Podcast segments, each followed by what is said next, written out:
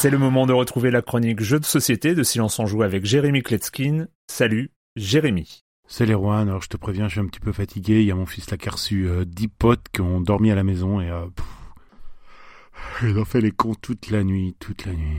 Et d'ailleurs, ça va illustrer mon propos puisque je vais vous parler aujourd'hui d'un party game. Ce jeu d'enquête est un mélange de Pictionary et de Trouver Charlie. Son nom, Last Message, le dernier message. Un des joueurs prendra le rôle de la victime, un deuxième le rôle de l'assassin, tous les autres seront les inspecteurs. Ensuite, on va choisir l'une des six scènes de crime fournies avec le jeu, alors euh, c'est du Trouver Charlie à mort. Là, par exemple, il y en a une, c'est une scène de western. Là, une autre, on voit une foule d'aliens affairés sur une planète toute chelou. Là, par exemple, c'est une ville plus en verticale avec des super-héros de partout. Il y a des petites scénettes dans tous les coins. Les personnages sont les uns sur les autres à faire les cons. Euh, Il y a des accessoires à profusion. euh, Vous connaissez, c'est du trouver Charlie. On va déplier un paravent qui va séparer d'un côté de la table l'assassin et la victime et de l'autre tous les inspecteurs. L'illustration de la scène étant dupliquée de part et l'autre du paravent, l'assassin va pouvoir choisir qui il est en posant un jeton transparent sur un des personnages devant lui. La partie est divisée en quatre phases. Au cours de chacune de ces phases, l'assassin et la victime vont dévoiler un tableau effaçable aux inspecteurs. Chacun de ces tableaux effaçables est divisé en neuf cases et c'est là qu'on trouve toute l'originalité de ce jeu. En effet, une fois que la victime a utilisé les 30 secondes qui lui étaient imparties pour dessiner ou écrire ce qu'elle voulait, avant que la victime puisse révéler son tableau aux inspecteurs, l'assassin va passer derrière et effacer certaines cases de son choix. Lors de la première phase, il pourra effacer 5 cases,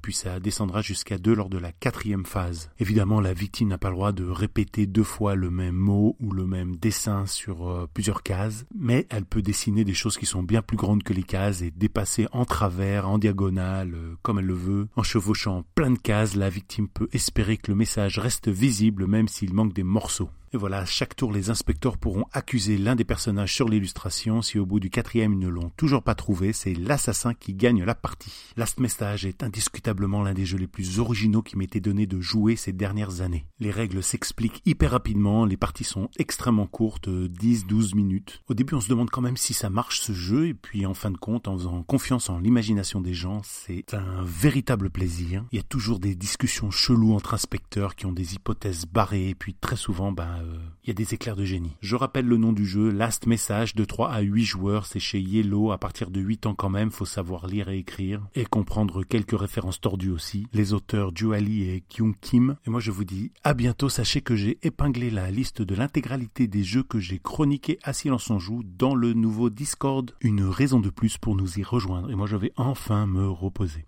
Bye bye